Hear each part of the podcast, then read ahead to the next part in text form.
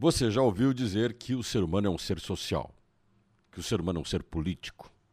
Inclusive, essa máxima é uma máxima aristotélica. O ser humano detesta a solidão.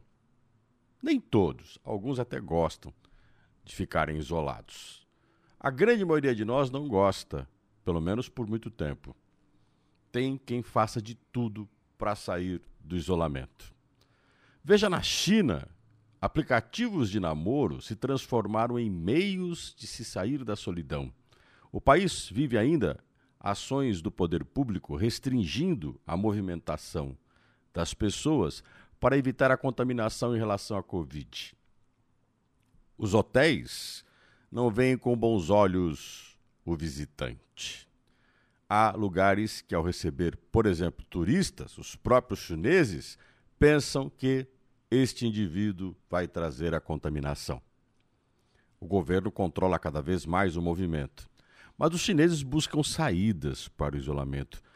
Uma delas são os aplicativos de namoro, em que promove encontros que aparentemente são amorosos, mas na prática o que se quer é sair do isolamento, é sair da solidão, criar vínculos de negócios até e amizades duradouras.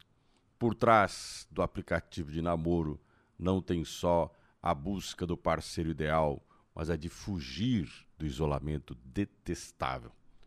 Nós brasileiros passamos pelas restrições da Covid-19. Sentimos na pele a ausência das pessoas ao nosso lado e estávamos loucos, e ainda alguns estão, para viver a vida em sociedade, misturado com os demais. A liberdade faz bem, é claro.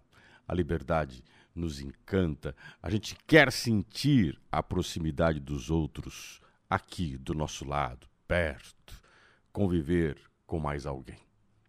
Por isso, se você quer preservar a sua liberdade, transforme ela em uma ação constante para tudo e não só para as questões pessoais. Porque uma sociedade que perde a liberdade perde também a condição de viver e dar sabor na vida a vida fica meio insonsa se você continuar vivo, mas não pode viver.